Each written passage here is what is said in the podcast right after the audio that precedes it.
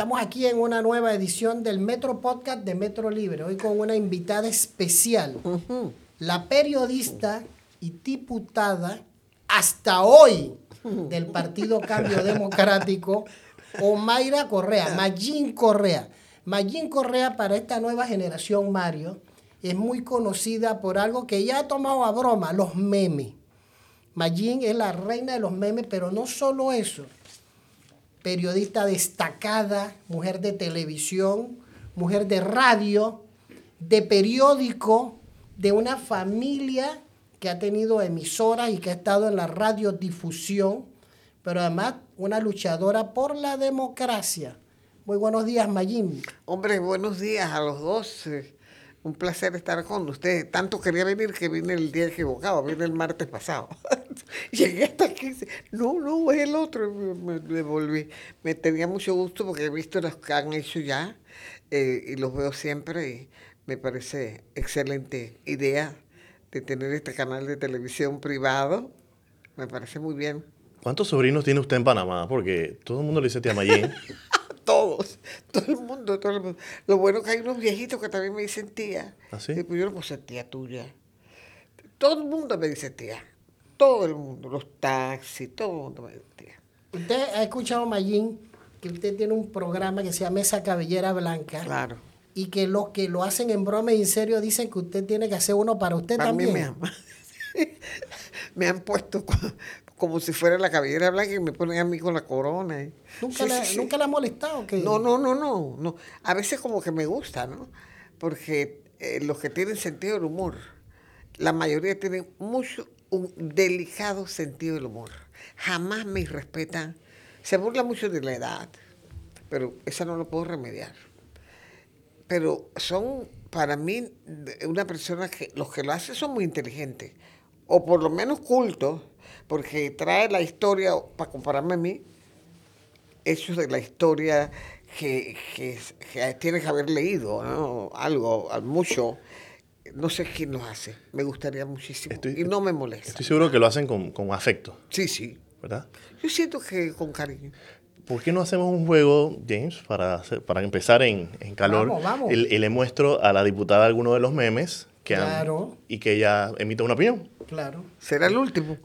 Yo no sé. Vamos a empezar con este. ¿Cuál es, padre? Aquí lo mostramos así. Y por suerte llegué tarde y me dejó el Titanic. Esto está bien, está bien. Sí, ¿no? Es siempre la edad, es la, el mote. Mira este. Ese sí fue sensacional. Ese lo, ese lo compartió Un usted también. Imagínate, en la época, en ese yo con un pet. Me gustan mucho los perros, pero nunca tuve uno así. Este, es buenísimo ese. Viste que son históricos. Mira este otro. Y le diré a Rufina, ¿gritas tú o grito yo? ese es buenísimo. Pero es es- hay que decirlo, es, es farto del cierto. Eso no fue así, ¿verdad? No. Hay que aclarar todo. Dicen que Rufina no existió. Pero usted de los santos. A mí, yo soy santeña, sí, claro. Con el último. Y este es muy especial. Aquí está el otro. Ese es muy especial. Bisnieta de Magín gana esa cabellera. Qué bárbaro. Está muy bonito, mu- muy bonita. Y me encantó esa ganadora de ese tiempo. ¿Se acuerda de sí que me acuerdo de todas gala? las ganadoras. Sí. Son, eran, son, es, la gente no, no sé si lo podíamos transmitir bien, pero las cabelleras blancas las escogían los pueblos, no nosotros. Y eran mujeres sensacionales. Yo me acuerdo de una chiricana, ella sola, de, de cómo es de más arriba de Potreríbara, que se pegan tan lejos. Ella luchó toda la vida para la escuela del área, para carretera. Ella una líder, una líder. Y, y las recuerdo a todas con mucho cariño. Acá rato me llaman y me dicen, la llamamos para decirle que la cabellera blanca se murió. La semana pasada murió una. Y me da mucho dolor, porque yo llego a, a, a tener una comunicación muy profunda con ellos, ¿no? Con ellas, con todas. Si mal no recuerdo, en la última entrevista que le hice me dijo que había un proyecto, o sea que no estaba del todo sepultada la, el, el programa de la, de, la, de la Cabellera Blanca, que existe una posibilidad de que vuelva a transmitirse. Sí, pero vino el hobby y me echó atrás otra vez. Vino, estábamos haciendo contactos y Ya no pude ni salir de la casa, así que menos trabajar. Y este, no, se, se paró. Ahora comienzo otra vez a hacer diligencia y vuelve, nos, nos están mandando mensajes que viene una ola de otra cosa. Parece que hoy se va a hacer el anuncio. Entonces estamos fregados, ¿no? Porque no, esas cosas no se pueden hacer con una pandemia aquí. Pero me encantaría. Mire, la cabellera blanca logró un rating, una sintonía, que solo se compara, que le ganó en rating, con la pelea de, campeonato mundial de, Roberto Durán. Con Leonard. ¿De qué año fue? No me acuerdo. Cuando ganó el campeonato mundial, Rubén Darío, se paralizó el país. Esa, esa pelea fue la única en la televisión que en los 45 años le ganó la cabellera blanca. Cuando, cuando Durán le ganó a Ken Buchanan. Sí, La primera. Sí, ¿verdad? cuando ganó el, campeonato, mundial, yo creo que fue el primero, sí. Esa paralizó el país, el país. Entonces, esa sí tuvo unos puntos más arriba que la cabellera blanca. Pero nada más, nadie más ni ningún otro programa. Un programa, esa idea de ese programa nunca debe morir no por mí, no conmigo, puede seguir con otros, pero la idea del programa, de la producción esa, es muy hermosa. Y además hace a mucha gente feliz. Te mencionó no solamente a la abuela, a la familia, a la comadre, al tío, al pueblo donde viene. Eh, es una fiesta nacional. Te mencionó que el COVID paralizó este programa, pero el COVID también la, la puso contra las cuerdas a usted. cuando le dio COVID... A dos veces. Dos veces. ¿En alguna de las dos tuvo alguna remesón fuerte? No, no, no, no, tanto. En la primera vez sí me dio fuertito, que tuve que contratar en la compañía esa eh, hospital en casa, porque yo no quería ir al hospital, para que me, me vigilaran, ¿no? 24 horas una enfermera y todo, porque la fiebre era alta y por mi edad, ¿no? Pero no, no, no, no tuve cerca de la muerte tanto, ¿no? Creo que la vacuna ha sido clave yo tengo cuatro vacunas y volví y me dio con las cuatro vacunas. Y no le toca lidiar con los antivacunas, no tiene a nadie cerca que, le venga con algunas ideas de que no, esa vacuna no funciona. ¿no? Tengo que, que, pararlo porque entonces me preocupo, porque me dicen tanta cosa ¿no? de la, contra la vacuna. ¿no? Cuando, y he entrevistado también a muchos que están en contra. ¿De dónde es Mayín Correa? Yo soy de Macaracas. Macaracas es un pueblo que queda a a una hora de Sabana, como dos horas de Chitré, hora y media Chitré. Sí, pues hay ahora más o menos buena carretera. Y es un pueblo que está rodeado. cuando se cuidaban los ríos en mi edad, era un valle divino, porque los rodea el río La Villa y el río Estibaná. El río Estibaná era tan bellísimo que se cruzaba para llegar al pueblo y uno veía ese río tan lindo, limpio, tal pasa ahora? Está lleno de puercos. Puerquerizas, ¿cómo se dice? Puerco, crías de puerco en todo el río. Y tú sabes lo que hacen los puercos en el río. Me da tristeza de ver cómo no, no cuidamos las cosas que son tan necesarias para el ser humano, como es el agua.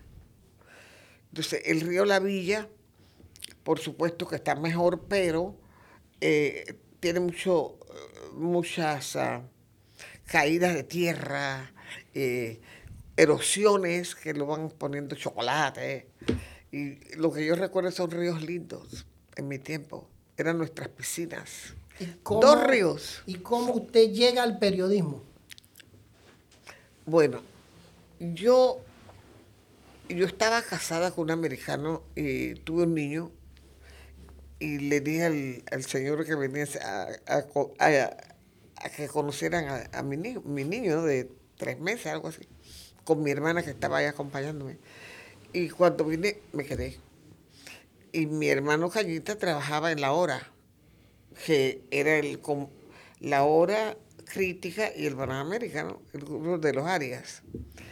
Y un día me dijo, ahí en el Panamá América necesitan, yo no tenía trabajo, yo vine a los Estados Unidos y no tenía trabajo, acababa de llegar. Eh, necesitan a alguien para hacer un suplemento que van a inaugurar el Hotel Continental, un hotel nuevo, todavía no tiene nombre, un hotel nuevo y los dueños quieren hacer un suplemento, porque va a ser el segundo mejor de Panamá. Existía el Hotel Panamá y este era el segundo mejor. Em, tú lo puedes hacer porque tú escribes bien. Ah, bueno, yo lo puedo hacer.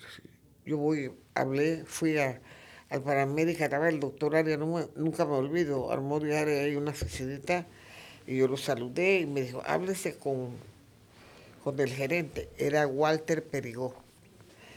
Y entonces hice el suplemento, eh, quedó tan, tan contento el periódico y, lo, y el cliente que el doctor Arias dijo, hay que darle un premio a esta niña, vamos a mandarla a Bogotá, al tiempo de Bogotá, que es el mejor periódico de América, para que se jode con buenos periodistas. Me dieron el pasaje, el hotel, me dieron viáticos y me fui a Bogotá. Y llegué allá al tiempo y estaba ahí con los periodistas, me iba con los periodistas a, la calle a buscar noticias, entrevisté a ministros, detrás de los periodistas todo el día, muy encantada de la vida, y por la noche a escribir, bueno, no para el periódico, yo me ponía a escribir porque no tenía más nada que hacer, eh, para eso fui. Y cuando yo regreso de, de Bogotá, me, me llama un periodista ahí del tiempo, una madrugada. Oiga, Mayín, váyase, puede ir a esta hora, imagínate, a las 3 de la mañana, 2, 3 de la mañana, al aeropuerto a buscar un paquete que le mandé urgente. Ah, pero yo lo puedo buscar por la mañana. No, no, no, es ahora mismo, tiene que ir. Ay, a la vez. Bueno, desperté a mi hijo para llevármelo ahí en el carro, pues y me fui para el aeropuerto. Cuando yo llego al aeropuerto, él me, él me dice, es algo que se mueve, que piensa, que habla, un ser humano, ¿no? Lo que me está mandando. Y cuando baja del avión era el presidente Carlos Julián Semena que le habían dado un golpe en Ecuador. Venía borracho, se caía así con una pijama muy bella de seda, en pijamao y así va bajando la escalinata. Yo lo estaba esperando abajo en la escalinata porque antes uno podía ir allá donde está el avión, ahora no, ¿no? Y bueno, me lo llevé al, él venía con un secretario que se llamaba Veneno. Y, lo, llevé a... ¿Se llamaba Veneno? El, el secretario se llamaba Veneno. Era maldito. Ya me imagino. Entonces lo llevé a, a un hotel que se llamaba La Siesta. Yo no sé, ¿tú lo conoces? En Tocumen. En Tocumen. Ahí se bajaban los, los pilotos de la aerolínea, pero era un hotelito chévere, no sé. Y yo los llevé allá, que se quedaran ahí pues hasta el día siguiente, ¿no? Mi amigo, el que me dio el dato, que tenía la exclusiva, nadie sabía, nada más que él y yo, porque se la dio un piloto de ese avión. Y entonces me llama y yo le pongo la, lo que grabé con el presidente. Hice una entrevista ahí, más o menos, ¿no? lo que se me ocurría, porque yo no tenía experiencia. Y le pongo la entrevista en, una grabadorita esa que teníamos antes. Y eh, mira, oye, pues lo que me dijo el presidente. Negra, tenemos una chiva. Se alborotó el hombre en el tiempo. Al día siguiente sale la noticia del golpe. Militares derrocan al Carlos Raúl Carlos Julio Arosemena. Reportaje por la periodista Mayín Correa. bueno, UPI cogió la noticia ¿no? y me dio el crédito. Y me empezaron a llamar de Francia, de España, para que contara más, más ampliamente lo, el recibo que yo dije del, del presidente Arosemena. Bueno, a raíz de eso, eh, me llamó, como llegó a todos los periódicos la noticia con mi nombre, este, porque antes te acuerdas que teníamos UPI, eh, France Press, todas las agencias estaban en todos los periódicos. y todas me dieron crédito a mí por la noticia, porque allá me lo dieron en, en Bogotá. Me llamó Guillermo Rodolfo Valdés. Oye, qué bárbara, te has tirado una noticia a nivel mundial en exclusiva. ¿Cómo fue eso? Yo les conté. Me llamaron de, de, bueno, algo aprendí allá en Colombia, en el tiempo. Yo, yo estaba en la, en la universidad estudiando periodismo. Como en el tercer año ya yo tenía que trabajar, atender un niño, tantas cosas que no me daba eso. Iba a la universidad, me pueden redactar una noticia policiva. Yo venía de periódico de hacer 10 noticias. Y llegaba a la universidad a hacer noticias. Y yo decía, profesor, yo vengo de periódico de hacer 10. Y, y, yo tengo allá un niño en la casa esperando. No la haga, pues, yo sé que ustedes, porque claro, mis noticias estaban firmadas. Los profesores veían que yo hacía noticias, pues, y vivía de eso. Porque Guillermo, trabajo fue en el día, en el diario El Día.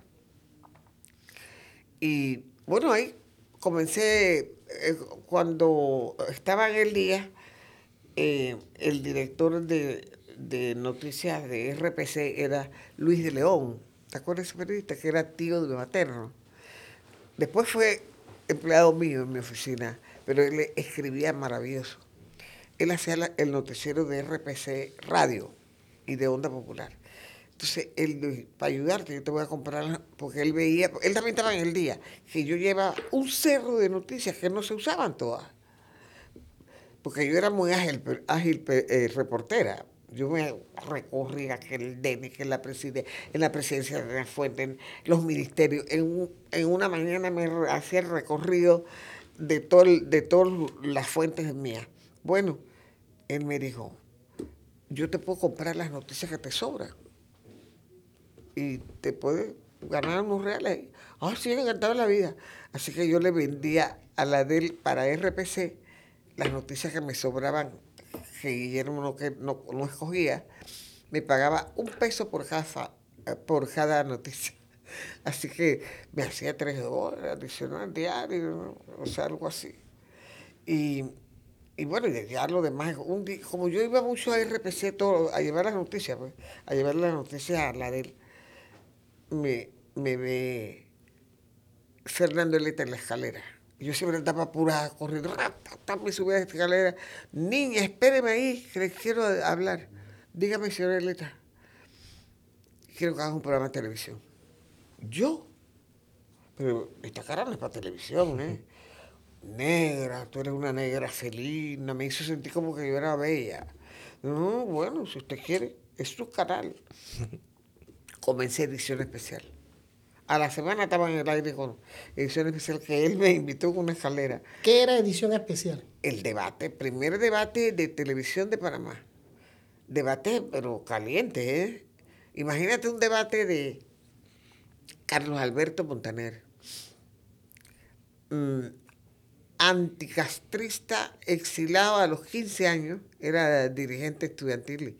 Se, lo, llevaron a una embajada escondida, bueno, un hombre que ha dedicado su vida a combatir el, a Fidel.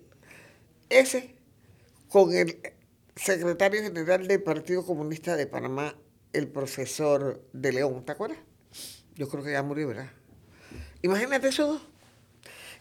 Ese programa lo pasaron siete veces en Miami era un debate que yo, me metía porque yo creo que, se iban, no era que se iban a pegar, pero estaban tan exaltados los dos. ¿Ese programa se hizo de qué fecha a qué fecha? Bueno, tuvo hasta que me fui al exilio y comenzó en el 75 y me fui al exilio en el en el 87, ¿no? 87, 88. 88. 88. Y comenzó en el 75. ¿Cuántos años son? 12 años. 12 años. Cuando yo vine, regresé, eh, comencé eh, otra vez, ahora haciendo viajes y haciendo entrevistas importantes y cosas.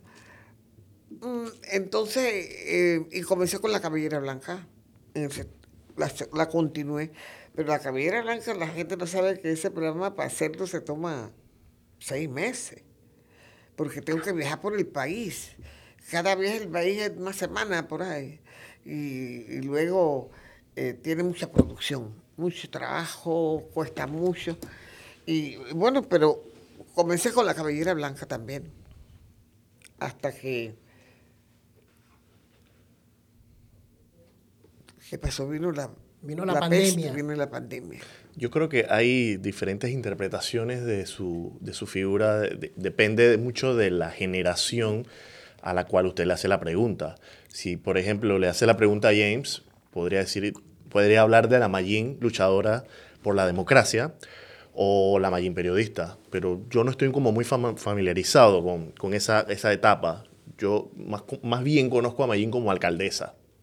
O sea, ese, ese es como el, el principal, lo, lo que me viene a, a la cabeza inmediatamente y después, obvia- obvio, lo- su, su rol como diputada hoy día, que usted, yo no, no- no- me imagino que no se esperaba, no, no veía hace un par de años atrás que usted fuera diputada de la Asamblea. Yo fui antes ya. Que fuera de nuevo diputada vez. de la Asamblea, entonces, Sí, yo fui antes, pero... pero esta vez es muy distinto todo.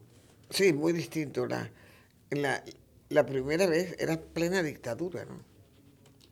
Llegábamos, yo llegaba con un cartel y abajo la dictadura y la ponía en mi pu- mi puesto. Y era una voz muy solitaria, ¿no? Por supuesto. Y me costó mucho, ¿no? Una, una vez yo llego a la, a la sesión y veo que todos los diputados tienen aquí en el bolsillo del saco, se le ve una orilla de, de esos sobre amarillo, amarillo, claro, todos igualitos. El que estaba al lado mío, que yo creo que murió, era el diputado Asprilla. Sí, ya murió. Murió, ¿verdad? Era del 8-9. Sí. Él- digo, oye, Asprilla, para ver qué tienes ahí. Y lo abro así, un poco de billete, eran como 8 mil dólares, me dijo él, que les había dado Noriega. La de vac- era de va- Pala. Era de Pala. Que le había dado Noriega de vaca, para vacaciones, de vacaciones. Y yo me levanté y le dije, estoy extrañada. Aquí todos tienen un, un sobre y entiendo que son 8 mil dólares que tiene cada uno. Se levantó Raúl Montenegro y dice, no le hagan caso que ella está fumando marihuana. Wow. En defensa de los 8 mil dólares. Pero es verdad que se los dio todo. Usted lo ha que- sido representante de corregimiento, diputada, alcaldesa, Gobernadora. Gobernadora. La primera vez cuando usted se lanza a la política fue en el corregimiento de Bellavista. Bellavista. Yo recuerdo que los militares tenían un buen candidato, era fuerte, creo que era Tesorero de partido, compadre de Noriega. y usted los derrotó y fue una sorpresa. ¿Cómo fue esa experiencia de manejar esa, ese corregimiento y por qué usted decide ir escalando? Bueno, el- el- el- la verdad es que fue, era un, un, un- un contendiente bien fuerte. No solamente era compadre de Noriega, muy rico, era dueño de fábrica, ¿no? de las camisas. Eh, además era tesorero del incipiente partido PRD que se estaba formando. O sea que era, era como imbatible, ¿no? Pero yo había hecho trabajo bastante bueno en Bellavista. Había fundado una escuela de doméstica. A- bueno, comencé a crear legalmente el corregimiento de Bellavista que no existía legalmente. La gente de Bellavista tenía que ir a Caledonia cuando necesitaba alguna, algo oficial, a la corregiduría de Caledonia. No había, eh, no existía legalmente. Comencé por ahí.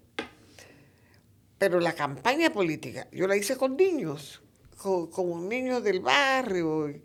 Mi hermano me regalaba lo que el, recorte de, de los periódicos, lo- el papel de periódico donde recortaban eso. Y eso es, hacíamos esto, Volantes. volantes con ese papel de periódico que se manchaba. y- Pero y una vez iban por la avenida Argentina repartiendo esas hojitas y detrás de mí venía un carro eh, del G2 recogiéndolos y botándolos. Los recogía los chavos y los botaba. Detrás de nosotros. O sea, fue duro eso. Eh, no, no, bueno, gané por casi 400 votos, 360, algo así. Teníamos la, el día de la elección teníamos un radio de un amigo y decía, decía el, eh, el equipo de Pons, Alberto Pons, este es un bistec de doble vuelta. Ya esto, ya el bistec está cocinado. Y nosotros, mm, bueno, gané. Pero me llaman que estaban en la lotería la gente del PRD, entre ellos estaba eh, Gerardo González, que creo que era el presidente, era muy importante. Estaba él con otros del PRD y que me, iban a quitar la, que no me la iban a dar. Yo había ganado, pero no me la iban a dar. Se la, iban se la tenían que dar Alberto Ponte, decían. Uno de los que estaba ahí me avisó a mí, de uno de los que estaba ahí, él le, le molestaba, ¿no? Dice, no te la van a dar. Sí ganaste, pero no te la van a dar. Ah, no como yo era, yo era eh, vecina de Torrijos, en calle 50, él vivía aquí y yo vivía aquí. Yo me veía por, el patio con su terraza. Y lo veía casi todos los días. Cuando iba saliendo, si quería hablar, me acercaba para que saliera. Y me fui y me dijeron, en otra aquí en contadora. Ah, me voy a contadora. Alguien me llevó a contadora en un avioncito de esos chiquitos y llegué allá y le dije, vine a verte porque en la lotería en este momento está fulano, sultano y sultano. Yo gané, aquí te traigo las actas. Aquí está. Gané por 368 votos sobre Ponce. Me la van a quitar. No me van a dar las credenciales. Vete tranquila, que sí te la van a dar. ¿Tú ganaste? Ahora que me mencionó Torrijos al principio cuando se da el golpe militar, usted era amiga del general Torrijos y creo que trabajó en la Guardia Nacional. ¿Por qué se da una ruptura? ¿Verdad? Eso es lo primero. Y segundo, ¿qué diferencia había entre Torrijos y Noriega? No, yo, eh, yo, vengo de casi hermana de Monchi Torrijos, el hermano mayor de, que trabajaba en crítica. Los dos ganamos premio de prensa, él con el editorial de crítica y yo con la columna en el día. Nos dieron un premio a Rusia, viajamos juntos dos meses con Cabredo, él y yo. Éramos como hermanos, la verdad. Él ha dejado una carta que no hace mucho me la dieron, antes de morir. Una carta hermosísima. Éramos hermanos. Y de, de Omar no era tan amiga porque por la diferencia de edad, ¿no? Él era más joven que yo. Yo era más contemporáneo con Monchi. Yo me gradué en la normal. Ellos vivían frente a la normal. La casa de ellos estaba aquí y uno salía de la normal y ahí enfrente estaba la casa. Uno los conocía a ellos todos, porque todos estaban en la normal. Luego, cuando estamos en Panamá, él vive, yo vivo pegado a la casa de él. Entonces, con mi amistad con Monchi, cada vez que había una feria, una fiesta familiar, yo estaba ahí por Monchi más que todo, ¿no? Y él iba, pues, como familia. Y, éramos bastante amigas, pero más amiga era de Monchi que de Omar. Con el tiempo, por supuesto, él me quería muchísimo. Yo a él también. Me invitaba a todos los viajes que hacía. Él, él creía. Una vez me dijo, me están robando la lotería. Necesito una persona como tú que nos roba para que me atienda la lotería. El general Torrijos. A mí, sí. Yo dije, sí pero yo no sé sumar. ¿Cómo vamos a con plata? Yo voy a terminar, yo parece sin robar. Dice, tú eres más honrada de lo que yo me imaginaba. Digo, no, yo no acepto. ¿Cuánto tú ganas? 300 dólares en el periódico. Allá vas a ganar 4 mil. Sí, pero no se suma y yo no voy a hacer un buen trabajo porque me, me espantan los números y me van a robar. Y él fue creando mucha admiración por mí. Un día me dijo que lo acompañara en una gira a Chiriquí, a, a, la, a, donde fue que fuimos a inaugurar una carretera. Me dijo, invítate un poco de tus amigos empresarios. Ah, sí, me invité el señor Mel, un grupo, a Mario Roñoni, que era vecino. Eh, vamos a acompañar a una inauguración allá en, ay, ahora, ahora me acuerdo, en Chiriquí. Yo hice un reportaje para la televisión creo que fue, o para el periódico, a él le gustó muchísimo. Ven acá, está bien bueno ese reportaje. ¿Por qué no me das una manito ahí en las relaciones públicas de la, de la guardia? Digo yo, bueno, pues, yo gano muy poco. Sí, si me pagan mejor, sí. Llego a la guardia, a la policía. Era guardia, no era, no era fuerza de defensa, creo. Era guardia nacional. Era guardia. Eh, eh, y un día voy por el, la oficina estaba en la parte de abajo, me llamaron que subiera donde algún coronel. Yo voy por el pasillo y el coronel que me da, entre señora. Y el otro, salió uno acá y dice, por favor señora Correa, puede venir acá. Y de momento dice, el general te está esperando. Yo me pasé en el, en el pasillo y dije, ¿a dónde voy? Lo- si este me manda a votar si no voy a él y este también, y este también son poderosos aquellos tres. ¿Esto cómo es? Le pregunto que andaba conmigo. Dice, ¿Tienes que ir a los tres? Sí, pero a la vez no puedo. Ese fue el último día. Tuve como 14 días, además de que no me pagaron jamás. Eso fue en el mes de octubre y yo cumplí año el 23 de octubre. Y fueron unos amigos periodistas a la casa, a mi, a mi apartamento, y estábamos ahí cantando con guitarra. El general oyó, los, los guardaespaldas vivían donde yo vivía. Y él como que oyó la bulla en mi apartamento. Y se acerca. Y llegó, yo no lo había visto. Yo tenía un edicto en la, en la puerta. Porque no había pagado. Si no me habían pagado a mí, yo tampoco había pagado. Chuleta. Tremendo regalo te hicieron. Pero es que no me han pagado ustedes los policías. Tengo una quincena y me dijeron que tenía que esperar. Por lo tanto, no voy más. Hasta ahí llegó mi trabajo con la guardia. Y nunca me pagaron. Jamás. Nunca me pagaron. Esa fue mi, mi relación. Eh, pero con el general te- tengo que decir que lo quería muchísimo. Y él creo que me quería muchísimo a mí. Me tenía mucho respeto, me admiraba, me, me alcahueteaba cosas. Yo, yo iba a hablarle mal de lo que... La gente sabía que yo tenía una relación muy, muy estrecha con el general.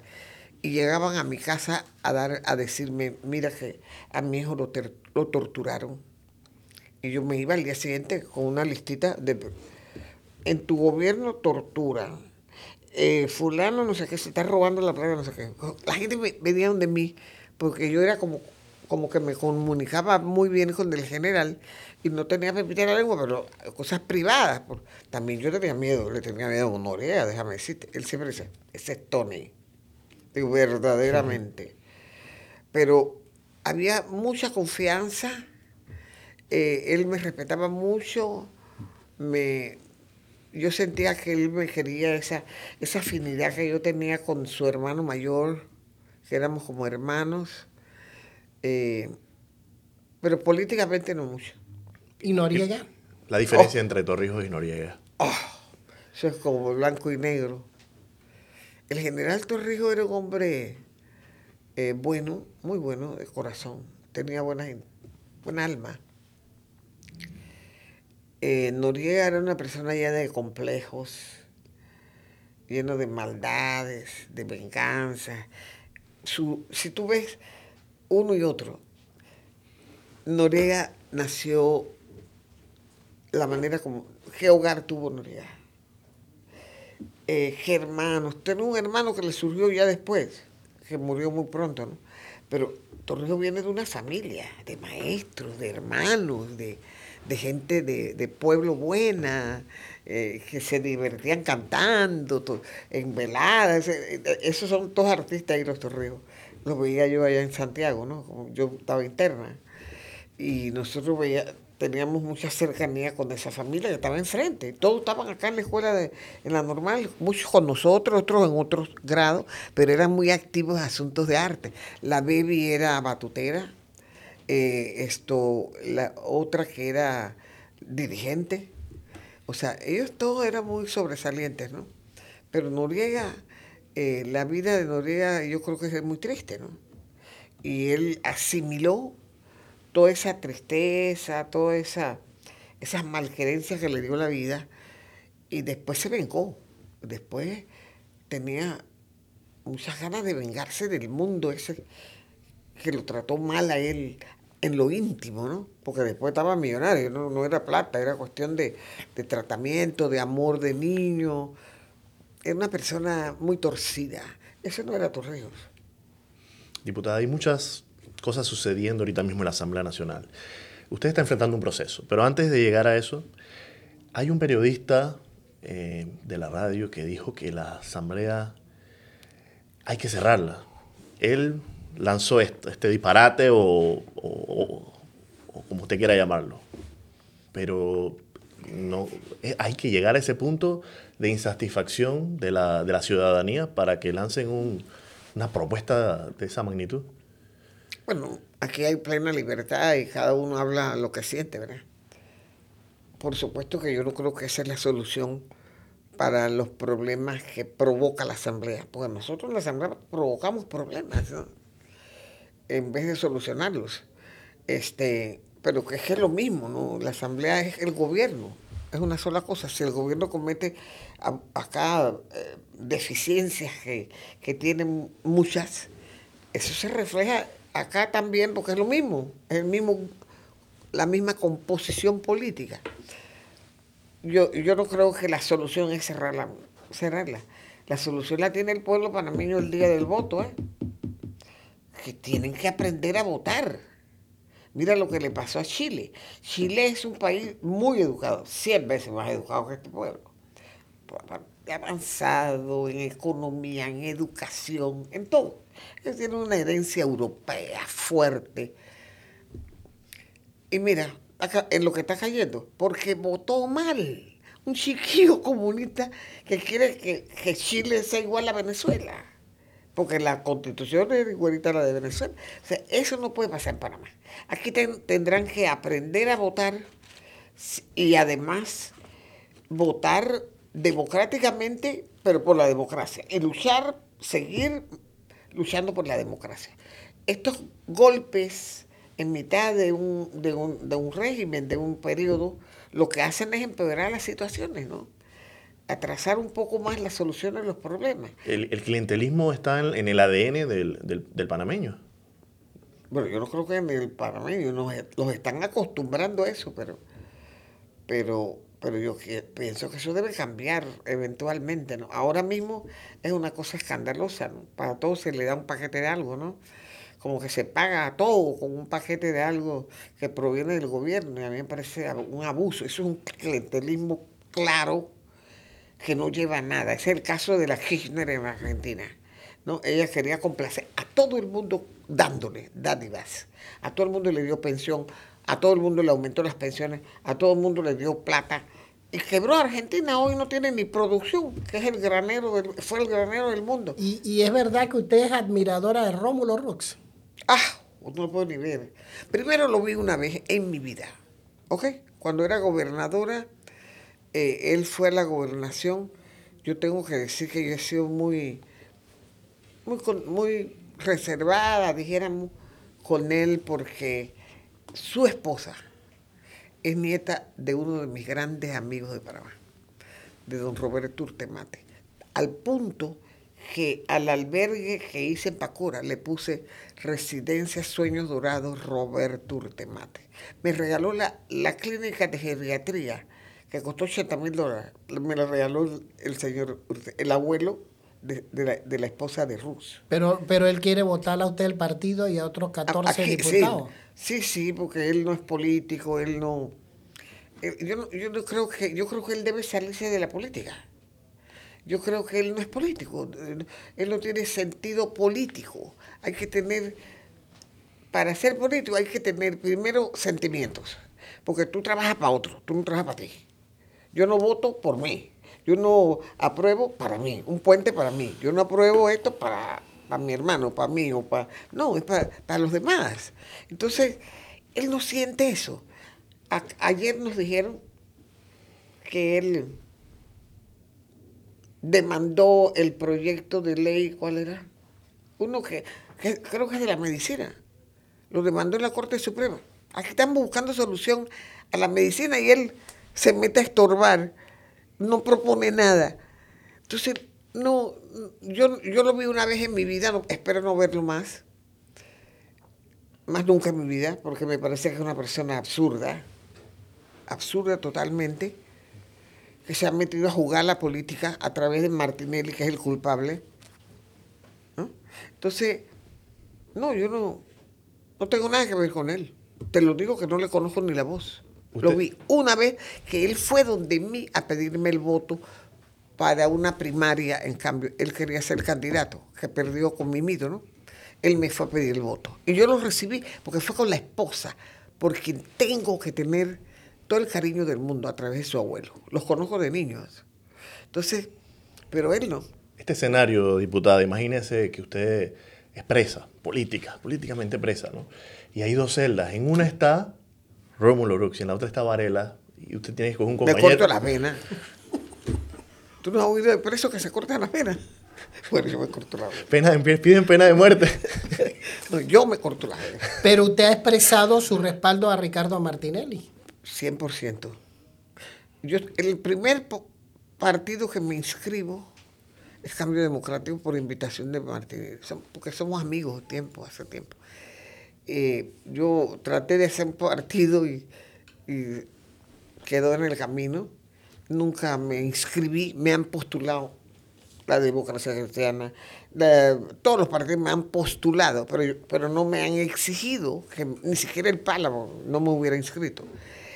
Eh, pero no me, nadie me ha exigido que para postularme me tengo que hacer miembro.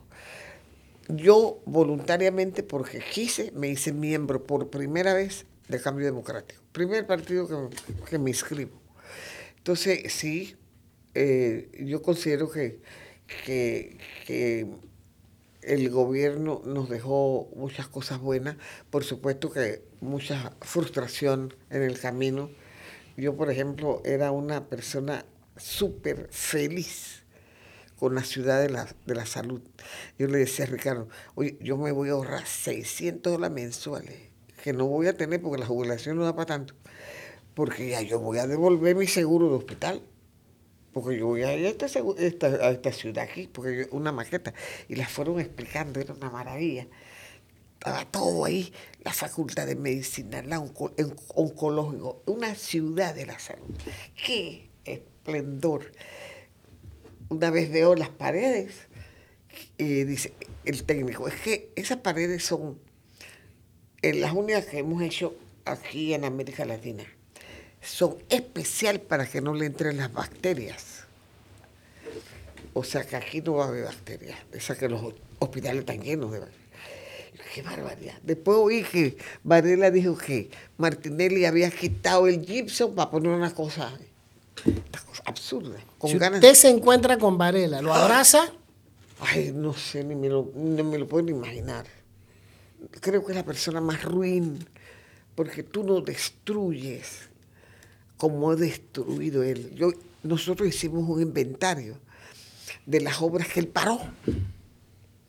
Ya eso, no me lo, eso no va.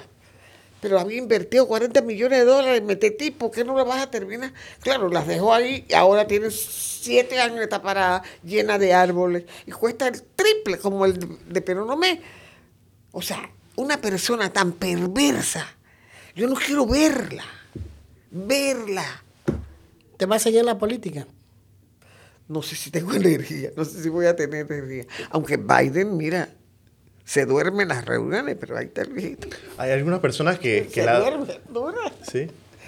Hay algunas personas que la ven a usted en la asamblea y con mucho respeto a esto, dicen, hay una voz de las personas o de las luchas de las personas de la tercera edad, de las demandas de los jubilados, de las necesidades de aquellas personas que, que no tienen otra voz en, en- dentro del, dentro del en- en engranaje institucional. Cierto. Yo me siento, no solamente por mí, ¿no? Que yo soy de la tercera edad, por supuesto. Por cierto, que estoy presentando un proyecto hoy bien interesante. Cuando tú te jubilas, te dicen, tienes que tener 62 años los hombres, 57 años las mujeres. Y tienes que tener tantas cuotas, yo no me acuerdo cuántas. Yo tuve cuotas como para jubilar tres, porque yo siempre he tenido tres trabajos. la. Y tú cumples con eso, si no, no te, pues, no te jubilas. pues. Pero tú tienes que seguir pagando la cuota a través de una disposición en el medio del, de la- de- del camino, ¿entiendes? Entonces, yo estoy presentando un proyecto. Que los jubilados sigan pagando, si ya pagaron. La ley dice, tantas cuotas, ahora no me acuerdo cuántas son, cuántas cuotas. Si tú no cumples con eso, tú no te jubilas. Entonces, ¿por qué tienes que seguir pagando? Hoy estoy presentando el proyecto de ley que los jubilados no sigan pagando las cuotas. porque no, no es correcto. Es como que dice, usted tiene que pagar esta boleta 30 dólares para poder la licencia. Tú pagas tus 30 dólares, te dan la licencia. Ah, no, espérese un momentito, tiene que limpiar la basura. No, no, no, tiene que limpiar esta oficina. Ah, ¿Dónde está esa disposición? No, hay un decreto que dice que yo puedo mandar. No, no, no. No, aquí las reglas tienen que ser claras. En su opinión, ¿Panamá respeta a sus viejitos? con dolor, no. ¿Tú crees que es justo, que es respeto con las canas de, los panameños, que un hospital enfermo, que la OMC eh, dijo que debíamos enterrarlo, por eso se hizo la Ciudad de la Salud, el hospital de Arnold? El, el- el director de- del, de- del seguro dice, este va a ser el hospital de los viejos. ¿Y por qué no el nuevo? ¿Ah? Ah, porque nosotros somos la basura de la sociedad. Y tú me preguntas si queremos a los viejos. Mire, yo, yo fui a Japón dos veces. Y si algo admiro de ese país, es la, el respeto y el amor que le tienen a los viejos. Es que los aman, es que lo que quieran. Yo nunca voy fui a, una fábrica, creo que era Toyota, y veo puras oficinitas así de, de lado y lado de, de vidrio, bien bonitas, ¿no? Y todo eso está lleno de viejitos, y esto parece un asilo. Dice, parece, pero no es. Todo eso que está ahí son cientos de años de experiencia. Y los tenemos aquí. Si quieren venir a la hora que quieran, les damos buena alimentación, ganan, siguen ganando su mismo salario, pero esos viejitos, cuando nos, nos trabamos aquí en algo, son los que nos destraban. Entonces, como el carro va pasando y le van poniendo un tornillo aquí, supongamos ¿no? Que ese tornillo no entra y el señor está ahí perdiendo el tiempo. Y ahí son muy delicados con el tiempo, porque hay que pagarlo. Y el tipo está ahí y no puede, pero el viejito que está en este cubico lo está viendo. Llega el señor, haga así, y mete el tornillo. Porque él hizo eso 30, 40 años. Y lo- los aman, los tratan como reyes. Ellos van porque quieren, nadie los obliga. Tampoco necesitan, porque ellos mantienen su salario de cuando estaban trabajando. Pero utilizan la experiencia que tú no la compras, no la estudias en una escuela. Eso hay que vivirlo. La experiencia, la que tú aprendes de la vida, es la experiencia de la vida. Tienes que vivir y esa gente ha vivido. Aquí yo creo que los quieren enterrar antes de tiempo. Vi un video donde usted aparece bailando, tirando pasos, y ahora ese video circula por todos lados y dice, hoy es viernes y Mayín lo sabe. ¿Usted lo ha visto? ¿Ha visto el video? Sigue bailando. Es verdad, sí. Sí, a mí me gusta mucho bailar, cada vez que tengo la oportunidad. El otro día estaba bailando con un doctor hace como dos semanas, que estaba una amiga mía aquí de visita, y fuimos a un restaurante que tocan música viva y una cantante que me fascina. Y estábamos yo bailando con un doctor que tenía dos operaciones en la cadera. Y, y yo le dije, doctor, se le va a zafar la cadera. Me decía, a ti también por la edad, a ti se te va a quebrar. ¿Y qué le parece este movimiento de los llamados independientes? Oye, hoy vi que, que ahora tienen competencia. Hay un grupo que se llama Vamos y otro grupo que se llama Juntos. Juntos. Entonces están como chocando. Y hay otro que se llama unidad. Entonces son como partidos, ¿no? Nada más que tienen que hacer unos estatutos y yo, yo veo que, que, que están en una discusión entre grupos. Entonces, se supone que ellos no, no tienen, no, no se contradicen, que todos piensan igual o dentro de una línea. Yo, yo, no sé, yo, yo como yo soy independiente, no importa en qué partido de yo siento que yo soy independiente. ¿no? Yo, yo, no- yo nunca he seguido línea de nadie. Usted, Mayín, En- en, toda su de- vida, en toda su vida profesional y pública ha sido una furibunda anticomunista. ¿Por qué? Mm, por tantas cosas. Esto, primero, porque yo he visto el comunismo funcionando. en países tan horrorosos como Corea del Norte, que eso es el infierno, el infierno mismo. Si yo te contara lo que yo viví en... Yo pedí salir antes del tiempo, íbamos por, a unos seminarios, unas reuniones de periodistas comunistas, y En Corea del Norte. eh, en Pyongyang. Para llegar a Pyongyang por Rusia, atravesando Omsk, Omsk, que es el lugar, el lugar más frío del mundo, uno nada más que ve nieve, y un vuelo horrible. Y yo no aguanté quedarme en, en Pyongyang. Yo le, yo le dije, si ustedes no me sacan de aquí, voy a prender este hotel, lo voy a quemar. El tipo que me, que me pusieron se ponía nerviosísimo. Ay, no, señora, usted no sabe lo que me puede pasar. Por favor, cálmese. Y dije, no, que yo no quiero estar aquí, no puedo, no puedo. Se ponía tan nervioso el pobre Kim. Pero vivir en un país comunista es tan triste. Y cuando era la Unión Soviética también fui, que fue cuando nos ganamos el premio de prensa, Monchito Rigo, Cabredo y yo. Eh, eh, y fui a muchos países comunistas y ya, lo, ya el topón fue cuando fui a Cuba en el 78, ¿no? Cuando el general Torrijos fue fue, TRD. que fue en esa delegación de fui, periodistas. sí, yo fui.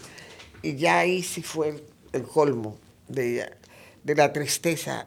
De la, la- una de las cosas que uno siente en un, par- en un país donde no hay libertad, la libertad. Uno siente, una, uno se angustia, se siente eh, los demás cuando lo ven a uno que uno es libre y dice lo que quiere. Los tipos son tan temerosos. ¿Y usted no cree que ese fenómeno que viene de Sudamérica, de gobiernos de izquierda, se va a repetir en Panamá? Dios nos acompañe.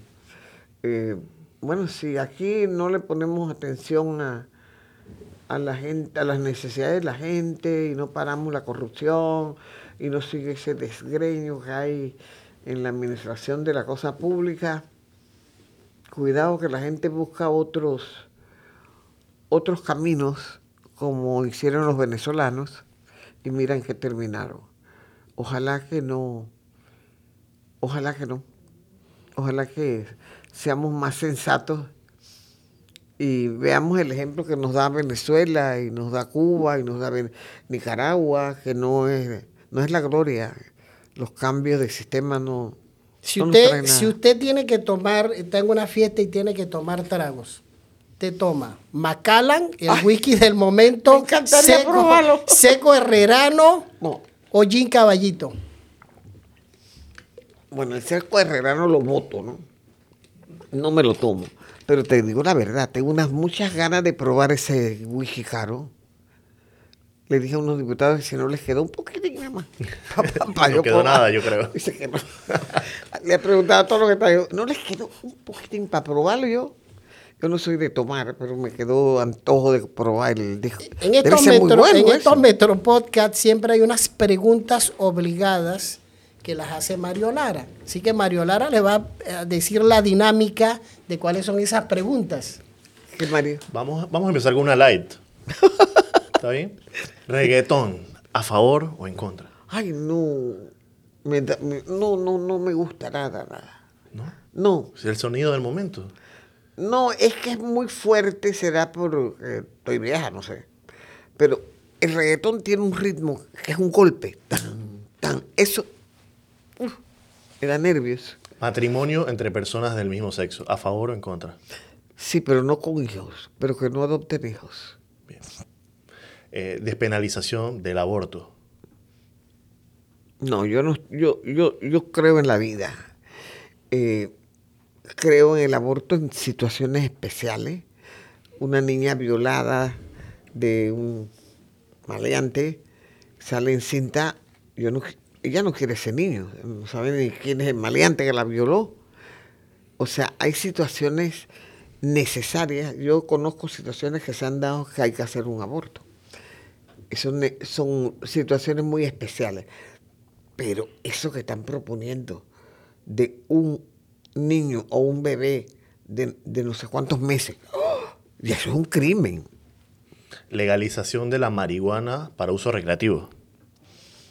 Bueno, yo eh, yo me opuse a la aprobación de la ley que se pasó en la Asamblea y además la aclaré por qué me opuse, que yo no me oponía a la ley total, yo me oponía a la siembra de marihuana en Panamá. ¿Por qué? Ahora mismo hay un descontrol en seguridad tremenda. Para lograr usar la marihuana como motivos medicinales, hay que sembrar grandes extensiones de marihuana. Yo quisiera saber, ahora ya hay siete concesiones para que siembren, pero yo no veo dónde están las fábricas. Yo veo que hay concesiones para que siembren, pero, pero ven acá, ¿dónde van a estar las fábricas? ¿Cuánta gente van a emplear? ¿Cómo se van a llamar las medicinas? ¿Quién las va a exportar? Nada, nada más. Vamos a sembrar marihuana porque tenemos una ley que lo permite. Esto va a ser del diablo. La última diputada. Reelección de políticos, ¿a favor o en contra? ¿Reelección? De políticos. Hombre, los buenos que se relijan, los malos que no, lo- no los vuelvan a ver más nunca. Hay una de ñapa, eh, James. Borojó, Noni, té de Mastranto. ¿Cuál es el secreto de la, de la, de la vejez? ¿O de la juventud De la eterna? juventud. Mi- eh, me dijiste, Noni. Noni, té de Mastranto, té de cúrcuma. ninguno de los cuatro tomo yo ni nada, ni los cono- no los conozco bien. No, no. No, yo, yo creo que a mí me tiene que ayudar la actividad que yo tengo. Porque un cuerpo así, en la casa estoy vieja, en una silla viendo televisión o leyendo, porque estoy vieja, ah, ah, te mueres. El cuerpo se muere. y yo tengo actividades de las 5 de la mañana, mental y físico. Lo otro es que yo me hago quelación desde hace más de ocho años, más. Antes me la hacía una vez por semana, ahora me la hago una vez cada dos semanas. ¿Eso Y- qué es un estiramiento? No, un- digo, Una, una infiltración. es una, es una, una venoclisis que, dos venoclisis. Una es oxígeno y la otra es vitamina, lo que uno necesite, ¿no? El doctor primero te examina y dice, tú necesitas vitamina B o C porque te resfrías mucho o porque el, el COVID, no sé qué.